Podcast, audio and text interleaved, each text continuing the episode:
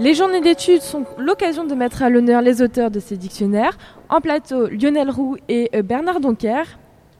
Morgane, c'est à toi. Alors bonjour à tous les deux. Alors euh, qu'est-ce qui vous a amené à participer à la rédaction des biographies donc pour ce dictionnaire? Il y a plusieurs éléments à cette euh, réponse à cette question plutôt. D'abord, le fait que nous j'habite Saint-Omer et que la coupole euh, se trouve à 5 km. Une seconde réponse, c'est que je suis en retraite. Euh, une troisième, c'est que été professeur d'allemand et que j'ai mis mes compétences linguistiques à la disposition de mes collègues historiens. Moi, c'est un peu la même chose que Bernard. D'abord, on est, des amis euh, de, lycée. On, on était en cinquième ensemble dans la même classe. Moi aussi, j'ai habité Saint-Omer, maintenant plus. Euh, moi, j'étais professeur d'histoire, donc euh, forcément, euh, je, m'intéressais à cela. j'ai travaillé dès le début de l'ouverture de la coupole avec mes étudiants ici. Et puis ensuite, bon, étant en retraite, la rencontre avec Laurent, hein, qui a été pour nous deux déterminante, Bernard. Hein. oui, tout à fait. du fait de son investissement, son enthousiasme, également de la grande cordialité, il faut le dire quand même, hein, parce que c'est quand même lui qui tient à bout de bras ce projet. Hein. Et donc ensuite, comme ça rentrait, je dirais, dans mes compétences aussi, hein, euh, euh, je me suis investi et, on a trouvé une équipe euh, vraiment formidable. On, forme une équipe formidable, il y a une grande amitié. Il y a une, belle, aventure collective aussi. On, est très très content de se, retrouver tous les 15 jours, vous voyez. Voilà. Et comment procédez-vous pour l'écriture de ces biographies? Eh bien alors, euh, Laurent Thierry, le directeur du centre de documentation, nous procure euh, et confectionne des dossiers à partir des archives nationales de, Caen, qu'il nous ramène et nous les confie, et nous les traitons. Euh, chaque déporté a un parcours de vie qui lui est propre, c'est à nous de le retracer d'une manière la plus convaincante et la plus proche de la réalité possible, en prenant en compte tous les éléments de son parcours. Ben oui, c'est ça, c'est exactement ça. Alors il y a, pour compléter, parce que je ne vais pas redire ce qu'a dit Bernard, il y a effectivement euh, ce que je disais hier, cette espèce de découverte du dossier, également cette quête à retrouver autre chose dans les archives qui existent ici.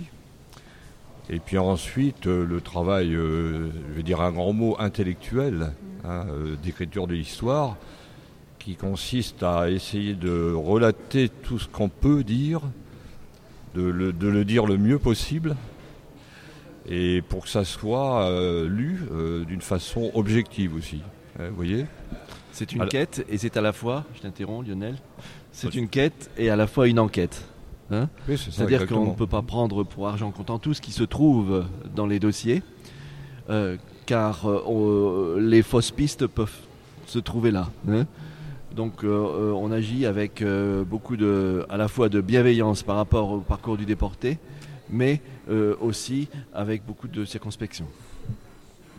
Oui, ben, il a dit tout à fait ce qu'il fallait. il y, a, une nécessité euh, de distanciation. voyez?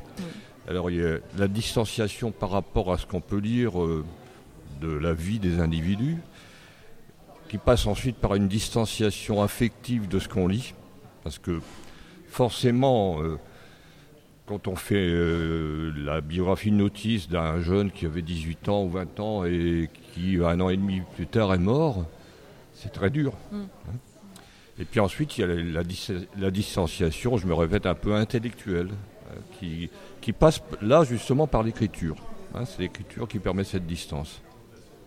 Euh, hier, lors de la table ronde, vous avez soulevé une phrase qui m'a beaucoup touché, que je voulais bien comprendre. Vous avez dit quand Laurent vous donne des dossiers, et quand vous ouvrez des dossiers, c'est une vie que vous ouvrez. Est-ce que vous pouvez bien nous expliquer cette phrase? Bah, c'est un peu ce que je viens de dire. Euh, effectivement, mais à chaque ouverture de dossier, il y a, euh, je, répète ce que j'ai dit hier soir, hein, il y a dans un premier temps une curiosité, parce qu'on entre dans la vie de quelqu'un. Et, euh, honnêtement, effectivement, on retrace toute sa vie.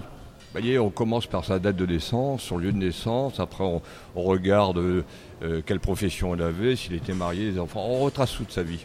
Hein. Et donc, petit à petit, au fur et à mesure du cheminement de la lecture du dossier, il y a un univers qui se crée dans nos têtes. lié à ce qu'il a vécu, à, la personne. Si en plus il y a une photo, forcément cet univers s'éclaire davantage.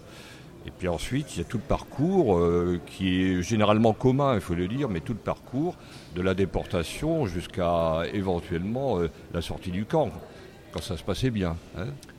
Donc, euh, Nous étudions la vie du déporté à partir de son parcours personnel, comme on l'a dit, mais ce parcours s'inscrit dans une histoire familiale, c'est-à-dire que le déporté a, a des parents, il a parfois une épouse, il a parfois des enfants, il s'est engagé, et il va payer souvent par la mort euh, cet engagement euh, tragique.